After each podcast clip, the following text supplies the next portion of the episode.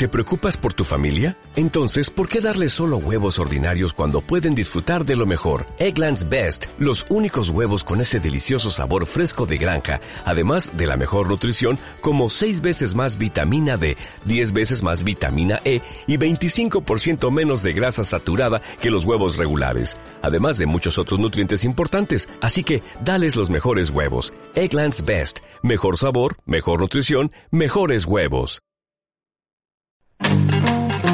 Dos, tres por la ciencia. Un, dos, tres por la ciencia. Que está en la radio. Está en la radio. Está en la radio. ¿Qué es la salud mental y cómo cuidarla?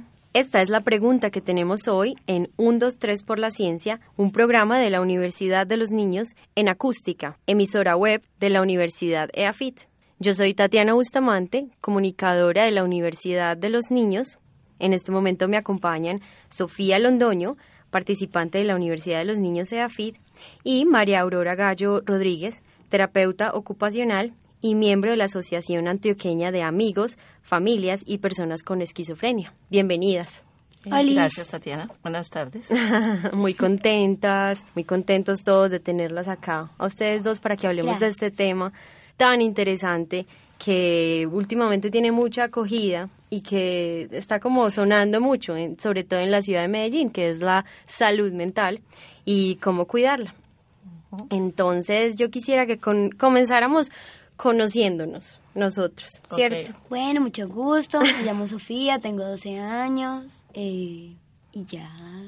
¿Qué más? Jesús María. Mi alma gemela es Box Bunny. ¿Por qué tu alma gemela es Box Porque mis dientes son muy grandes y todo el mundo me lo vive recordando. Bueno, y entonces, ¿quién sería mi alma gemela? Uy, no sé, creo que, no sé, me queda muy difícil.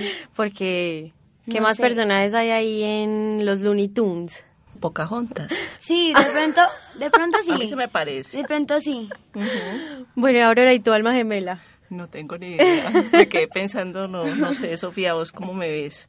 Eh, hola, buenas tardes. Mi nombre es Aurora. Soy terapeuta ocupacional hace ya como 30 años. Eh, en este momento trabajo en la Universidad de Antioquia, en el Departamento de Psiquiatría. Eh, me encargo de todos los programas de rehabilitación con las personas con enfermedad mental. Mm, soy bogotana de nación, paisa de corazón. Llevo aquí todo este tiempo desde que estoy ejerciendo, lo he ejercido aquí en Medellín y he trabajado pues en diferentes sitios, trabajo con pacientes que son indigentes y pacientes que son agudos, que ahorita hablaremos pues para aclarar esos conceptos. Bueno, Sofi, yo te quiero hacer una pregunta ahorita que Aurora nos contaba, que ella es terapeuta ocupacional. ¿Tú qué crees que significa eso? Terapeuta no es como los que, cuando, por ejemplo, si alguien se cae, pues si se porrea, por ejemplo, se esquinza o cosas así. No es como la que le ayuda pues, en rehabilitación. Sí, esa es, esas son las fisioterapeutas. Ah, sí, sí, sí, sí, tienes pero, toda la razón. Pero somos mm, carreras amigas, familiares entre sí, la terapia ocupacional, la terapia física o fisioterapia y la terapia del lenguaje. Pero la terapia ocupacional va más encaminada a, como la palabra lo dice, ocupación, a rehabilitar por medio de la ocupación. Esa es como eh, lo que nos define a los ocupacionales, ¿cierto? Rehabilitar por mediante una actividad. Ah, ya. ¿Qué piensas de eso, Sofi? ¿Ya te queda más claro? Sí, yo creo que ya estoy un poco más ubicada. Ah, bueno. Listo. Entonces, ahora que estamos todos ya como más conectados, vamos a empezar con lo que es el tema de hoy como tal. Y para darle como esa, ese comienzo al tema, yo quiero empezar con una actividad. Para eso les traje unas imágenes les voy a repartir a cada una una fotografía. Vamos a mirar estas fotografías y cada una va a describir lo que está viendo. Entonces voy a empezar yo. Tengo una fotografía de una mujer y ella se ve como con los ojos rojos, como con la mirada perdida y como que está angustiada, ¿cierto? Como no, no, no se ve que esté como Pasándola eh, bien. Pasándola muy bien, o parece como si no estuviera escuchando nada. Eh, eso es lo que estoy viendo en esta fotografía. Aurora, ¿tú qué estás viendo en tu fotografía? Eh, mi fotografía es una chica, una niña muy bonita, alegre. se ve que está pasándola bien, está tiene unos ojos bellos, expresa mucha energía. Sofía, Yo creo que la mía tampoco la persona la está pasando bien porque parece como, como mucha rabia, porque pues está muy enojado, parece. Como que le va a pegar a alguien, no sé. Ya, y si tú vas a ponerle un nombre a esa emoción que estás viendo ahí en la fotografía, ¿cuál sería? Rabia, ira. Rabia, ira, enojo. Y si crees que hay que eh, hacer un sonido de pronto que la rabia haría, si la rabia existiera, ¿qué sonido haría? ¡Ay! Bien, listo. Y Aurora, ¿qué emoción está viendo en su fotografía? Alegría. Alegría, felicidad. Y si la felicidad hiciera un sonido, ¿qué sonido sería? bueno, y yo en mi fotografía estoy viendo la tristeza. Y si voy a hacer algún sonido sería un llanto, un gemido, un así muy triste, todo súper mal, todo está mal en mi vida. Bueno, entonces, si ustedes van a escoger una de estas emociones, eh, ¿cuál es la que a ustedes más les gusta? Pues la felicidad, la... Sí, pero a quien le gusta tener rabia o estar triste. Exacto, cierto. Por lo general, las emociones negativas nadie las quiere vivir y las ignoramos, las rechazamos. Pues de todos modos las vivimos, pero... Exacto, pero no son bienvenidas de alguna forma. Pero son emociones que están ahí en el día a día, ¿cierto? Exacto. Aunque sí nos gustaría estar alegres siempre, pero eso no, eso es una falacia, ¿cierto? Siempre estamos, tenemos todos estos estados anímicos que podemos... Um, tener a diario y hay gente que tiene más estas sensaciones negativas como las que tienes tú y las que tiene Sofía a las que tengo yo, pero sí es un, son las emociones que a diario nos acompañan y por las que tenemos que tratar de trabajar el día a día, trabajar más emociones positivas. Sí, exacto, esa era la introducción que queríamos darle al tema y luego de escuchar esta encuesta digital que hicimos desde la Universidad de los Niños, vamos a seguir hablando sobre las emociones. Las invito entonces a escuchar.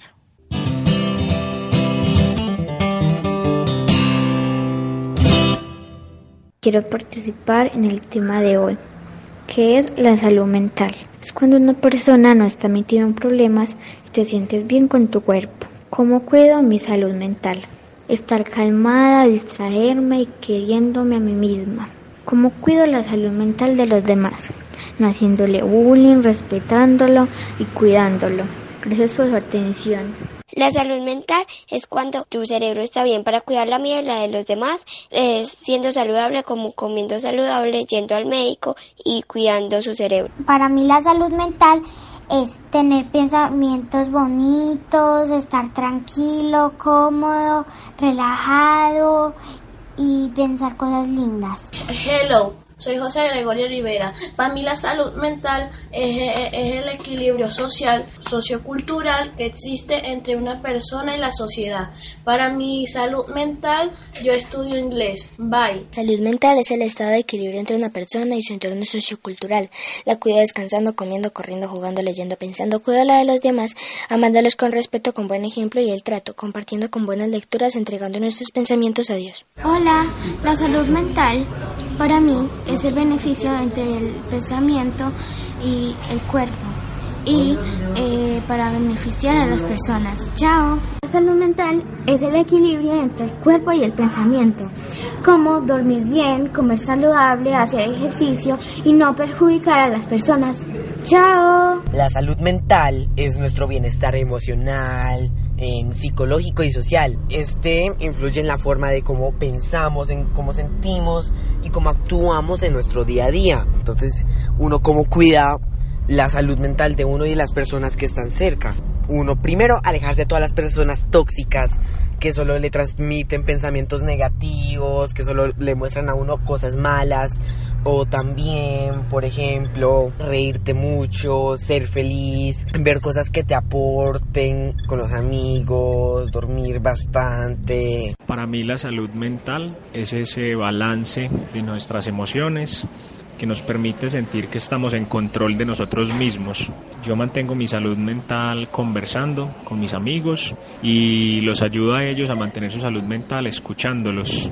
Yo creo que la salud mental es tan importante como la salud física. Creo que tiene que ver mucho con el equilibrio que nosotros tenemos de las emociones que pueden pasar por la alegría, por la tristeza, por la rabia, de encontrarnos realmente en esas emociones que podemos considerar positivas o negativas, pero que hacen parte de la vida. Una enfermedad psicológica puede ser tan inhabilitante como una enfermedad física y por eso es importante también cultivar ese conocimiento de nosotros mismos, también tratar de entender muy bien y de aceptar esas emociones.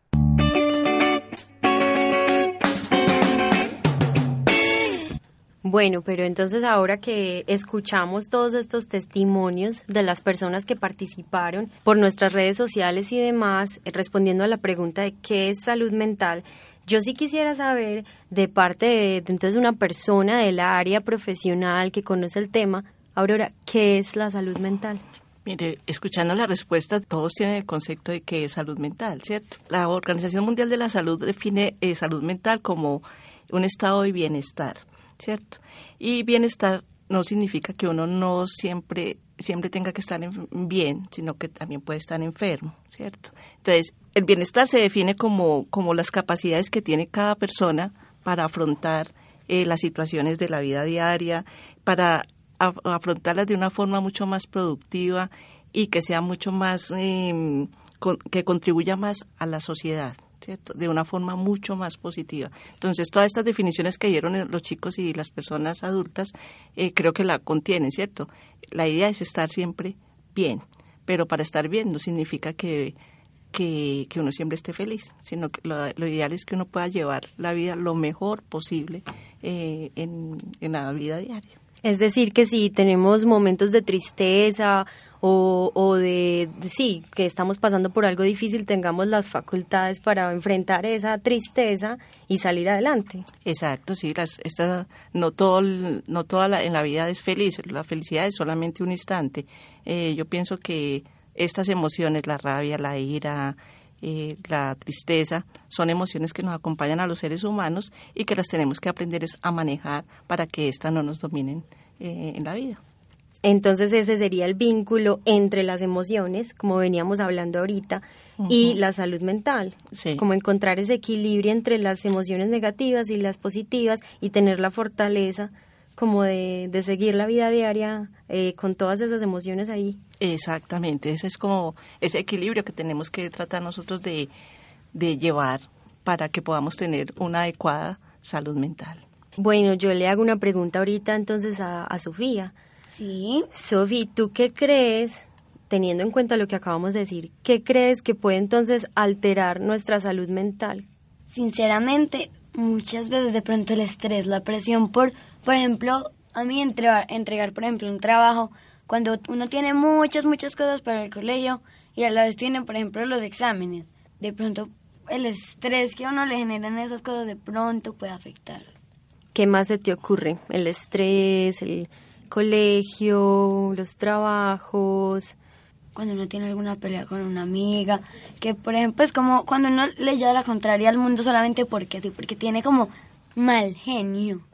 Entonces como que ya uno se pone, todo el mundo está contra uno y uno contra todo el mundo.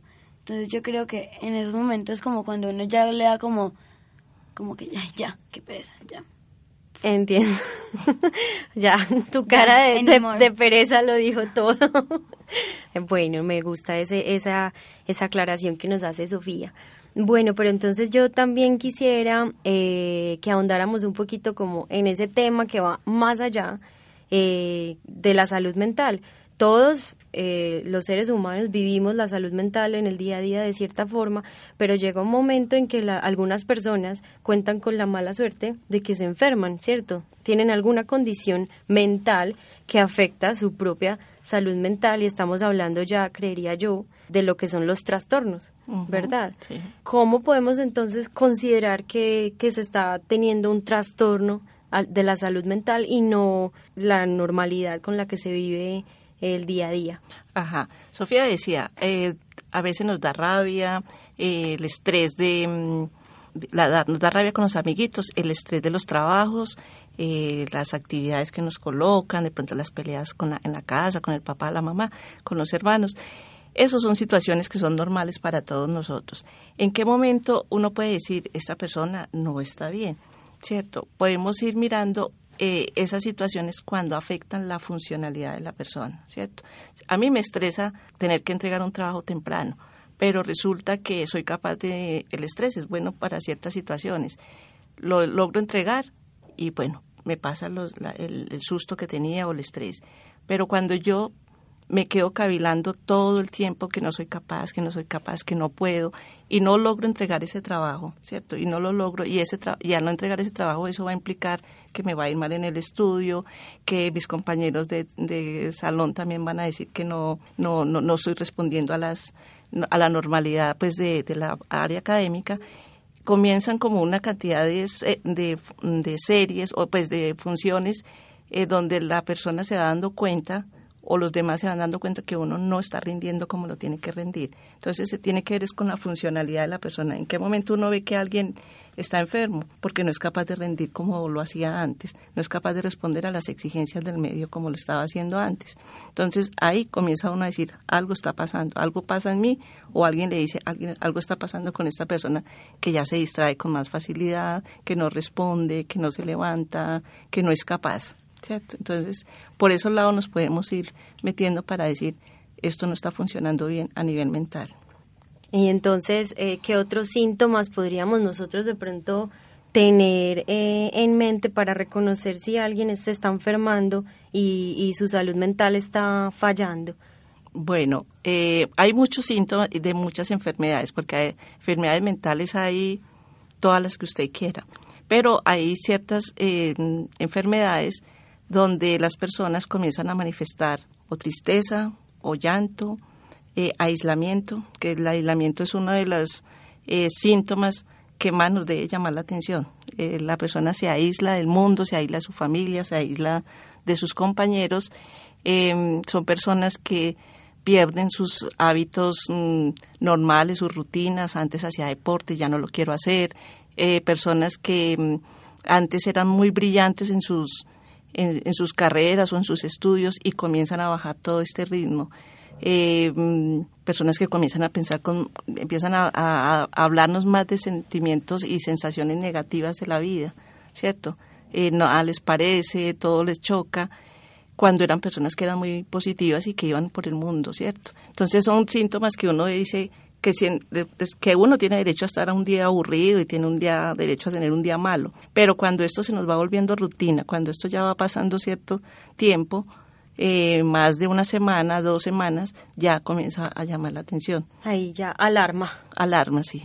En los colegios, por ejemplo, los profesores comienzan a detectar que los alumnos no están rindiendo como lo hacían antes, que los chicos llegan tarde, se aíslan más, no juegan, ¿cierto? En el caso de los niños, eh, dispersos, muy bien Sofía. Entonces son cosas que comienzan a llamar la atención cuando no, cuando eran niños más normales. Entiendo. Bueno, y Sofía, si, si uno se enferma un día de gripa, por ejemplo, ¿qué hace esa persona? Si tú te enfermas de gripa, ¿tú qué haces para mejorarte? Pues mi mamá me da doles, pues algo que me quite la gripa o me da los síntomas, pues para que no me esté, por ejemplo, doliendo la cabeza. Pues nada, o sea, yo no, no, sé, solamente sigo mi vida. Tomar agua, tomar líquido. Tomar agua, reposo, no comer alimentos fríos, helado. Mm. Pues sí, sí, seguro. Yo me imagino que tú sigues todas esas indicaciones. Pues, bueno, y entonces si, si encontramos una persona que se enferma, pero tiene una condición ahora como mental, ¿cuál crees tú que sería el tratamiento?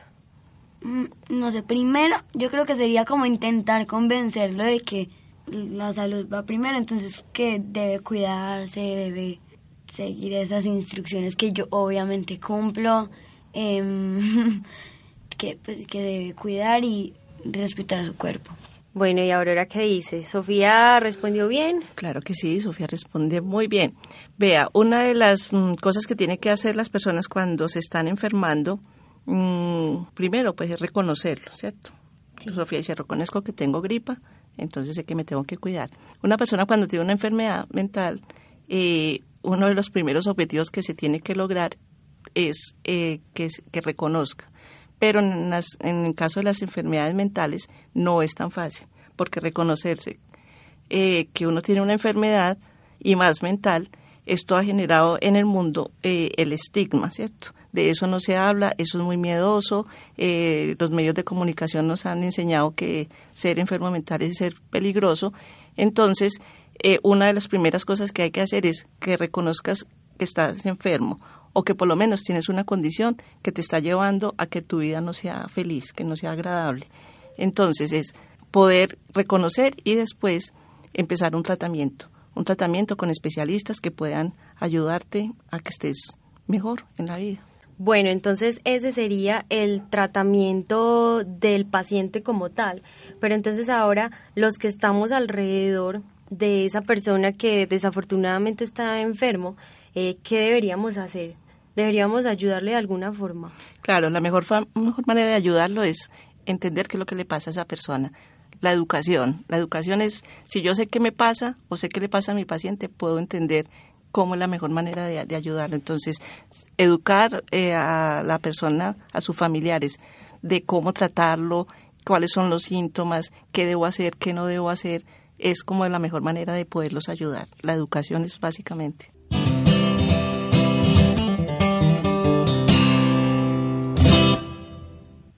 Sofía y Aurora, yo les doy entonces ahora la bienvenida a nuestra tercera sección, Otras Miradas.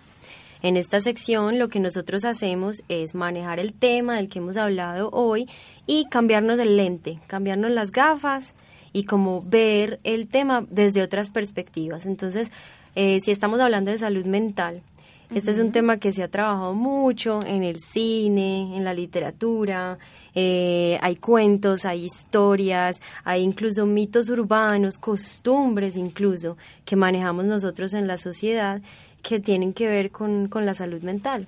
Entonces yo les traigo a, ustedes tres de estos referentes y me gustaría que los conversáramos. El primero me parece muy interesante y es ¿Ustedes creen que hay alguna relación entre los amigos imaginarios y la salud mental? Aurora, ¿qué dice? Claro que sí hay. Yo pienso que es importante tener amigos imaginarios. Eh, de hecho, yo tuve amigos imaginarios como hasta los 11 años. ¿Que quién? ¿Qué? Sí, hasta los 11 años. Iba a decir que quién no los tuvo, pero es, eso ya, sin ofender, es exceso. ¿Es exceso? Sí. ¿Hasta qué edad debo tener? Se debe tener amigos pues imaginarios. No, no, pero sin ofender, creo que eras una persona un poco solitaria. Para nada, para nada. Yo tenía amigos solitarios, amigos imaginarios y los compartíamos hasta con los compañeros de los colegio. Los compartían. Al comienzo pensábamos, yo pensaba que era una cosa muy rara porque yo lo hablaba en la casa y me decían que eso no existía, pero con, los compañeros del salón encontrábamos que varios teníamos amigos imaginarios y no era básicamente por, por soledad. se, se, sentaban, comían la lonchera juntos, se imaginaban la lonchera y le decían, ve, dame por favor un chito imaginario. Y se lo comía. Hacíamos travesuras y, y, le echábamos la culpa al amigo imaginario. Ah, eso está muy bueno. Esa es inteligente. Sofía, ¿tú tienes ahorita amigos imaginarios o ya no? Sinceramente, no. ¿Y los tuviste? Pues yo creo que sí, o sea, no, no sé, pero si, si, los tuve no me acuerdo. Solamente conozco a dos, que son de mi hermanita. que, se llaman, me sé los nombres. A ver. Si me estás escuchando. Saludos a, a, se llaman Saray y Peruna. Ok, ¿y ellos cómo son? Eh, ¿Son humanos? Sí, yo creo que sí, no estoy segura. ah, no, no, una creo que es una llama. Ok. Una llama de peluche que, que hasta ahora no era no había sido un peluche era una era así literalmente imaginario uno volteaba y le decía eh, saluda a Peruna, ahí está, saluda. O me sentaba y decía, ay no, ahí está Saray. no te sientes en el puesto de Saray. Ah, bueno, y entonces esto, esto es bueno, como por, ¿por qué? ¿Por qué es bueno tener amigos imaginarios? Porque yo pienso que eso hace parte de, de la imaginación de los niños. Pienso que no es insano que que uno tenga un amigo imaginario. El problema es como de pronto ya dice a Sofía que ya estaba muy grande para tener, hmm, amigos imaginarios, pero eh, ya es cuando uno eh, supera ciertas edades que ya ese amigo imaginario le, le, está, está, ahí. Pero realmente yo creo que todos de niños tuvimos amigos imaginarios. A veces nos acordamos, a veces no nos acordamos. Yo lo veo sano, no lo veo como, como una cosa que, que, que haya que preocuparse, ¿cierto? Preocuparse cuando ya pasa ciertos límites donde ya ese amigo imaginario siempre va a estar ahí, ¿sí? Como límites de tiempo, sí. Límites de tiempo. Pero me hiciste acordar, Sofía, de un, en estos días hablando con una persona que escucha voces y las siente como amigos imaginarios y les tiene nombre. Entonces era muy particular porque uno es bueno y el otro es malo, entonces... Eh, como la conciencia de los que aparecen ahí en los hombritos, los hombros de las personas que... Un angelito y un diablito. Algo así, ¿cierto? Qué loco, pues... Ajá, entonces, pero cierto, pero son dos voces, para él son ya no son amigos imaginarios, son voces reales que él les está escuchando, ¿cierto? Pero también les tiene nombre. Y curiosamente él ha aprendido a convivir con esas voces y aprende a quién le tiene que hacer caso, aunque a veces el que es más negativo se la dedica más tiempo, ¿cierto? Que eso es una de las claves cuando uno trabaja en rehabilitación, cómo aprender a manejar estas voces cuando no se van que eso también es una situación difícil para muchos pacientes. ¿Y cómo las maneja uno? Hay una cosa que se llama metacognición y es pensar en lo que uno piensa, ¿cierto? Hay unos medicamentos, mm, los medicamentos en psiquiatría sirven pues para apaciguar esas voces, como mm. esas sensaciones tan malucas que uno siente, pero el 70% de los pacientes lo quedan con voces, ¿cierto? Que no que le van atormentando su vida y que a veces no deja, ¿cierto? Entonces, en psicología hay una un programa que se llama metacognición y es pensar lo que yo pienso. Entonces, si yo escucho esa voz todo el tiempo, todo el tiempo y me está atormentando, ¿cómo hacer para que esa voz no me atormente? Entonces, una cosa es dialogar con esa voz, ¿cierto? Ponerle un nombre, eh, preguntarle también qué hace, ¿cierto? Es como irse haciendo amigos. Como, eso de que tener tus amigos cerca y a tus enemigos más cerca. Algo así, ¿cierto? Volviéndose amigo de estos enemigos en ese momento y es como ponerle voz a, esa, a, esa, a esas imágenes que son tan molestas y, y poderlos dialogar con ellos, ¿cierto? Entonces, esos son programas donde las personas es difícil hacerlo, pero lo logran, ¿cierto? Eso no es imposible, lograr que puedan convivir con esas sensaciones que ellos tienen, que son reales para ellos. Muy interesante eso. Recuerdo una experiencia que creo que conocí eh, con eh, la, Asociación de, de Pacientes y Familias con Esquizofrenia, que estaban contando una experiencia de un paciente que convivía con una voz y era muy incómoda su experiencia, no estaba contento con la situación y esta voz le hablaba en inglés. ¿En inglés? Le hablaba en inglés. Sí. Y entonces él en algún momento empezó, supongo yo, que a tener esta, esta experiencia con el meta, la, meta, metacognición. La metacognición. Y él dijo, pero ¿y por qué eh, esta voz me está hablando en inglés y yo no sé inglés? Entonces ahí empezó a reconocer que era más como una construcción de su, de su cabeza, que no era una realidad y empezó como a bajarle ese volumen de gravedad que tenía esa voz y se empezó a calmar. ¿Y, porque... cómo sabía que, que, que, eso era inglés si él no habla inglés? Es decir, sí tenía cierto acercamiento al inglés, pero no tan grande como para sostener una conversación. Tenía conceptos básicos, entonces la voz no le hablaba más de lo que él sabía. Y él dijo, eso es sospechoso porque si fuera, un, eh, fuera una voz real, le hablaría muchas más cosas que no entendería. Exacto. Entonces él la pensó y dijo, esta voz creo que no. Sinceramente, cuando me dicen una voz que le, pues algo así, eso yo me imagino como, como, oh, hello, how are you? Así, así bien paisa. Hello, how are you? Ya, tienes una muy buena imaginación.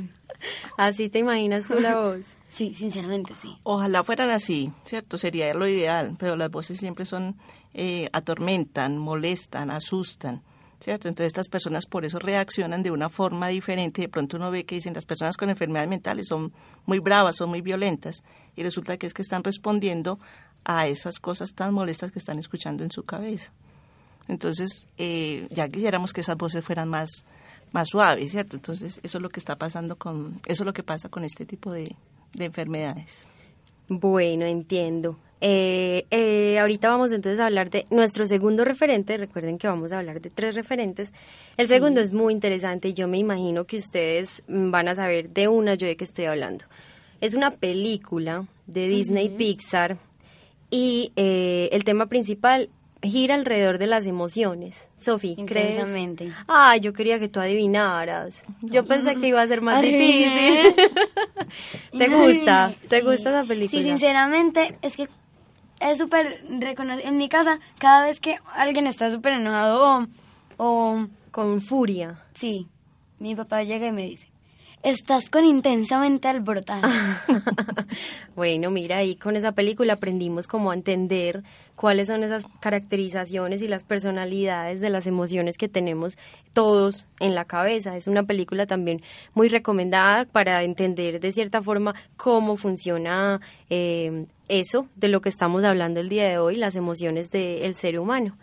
Bueno, y entonces vamos ahora al tercer referente. Es un referente muy interesante. Eh, es un libro, se llama El mapa de Sara, escrito por Octavio Escobar, un escritor de Manizales. Él ganó el Premio Nacional de Novela en el año 2016. Se los recomiendo para que lo lean. Es muy interesante. Es la historia de una familia que de cierta forma va descubriendo. Es la historia de una familia, perdón, que tiene una niña, hay una niña en esa familia y ella poco a poco va descubriendo que su tío sufre una condición mental. Entonces el libro va describiendo de cierta forma cómo ella eh, encuentra la, la manera de mediar con, con esta condición mental del tío. Entonces, bueno, ahí les dejamos los referentes, eh, uno de cine, uno de costumbres sociales y uno de literatura, para que para quien esté interesado en adentrarse en este tema de la salud mental eh, más a fondo.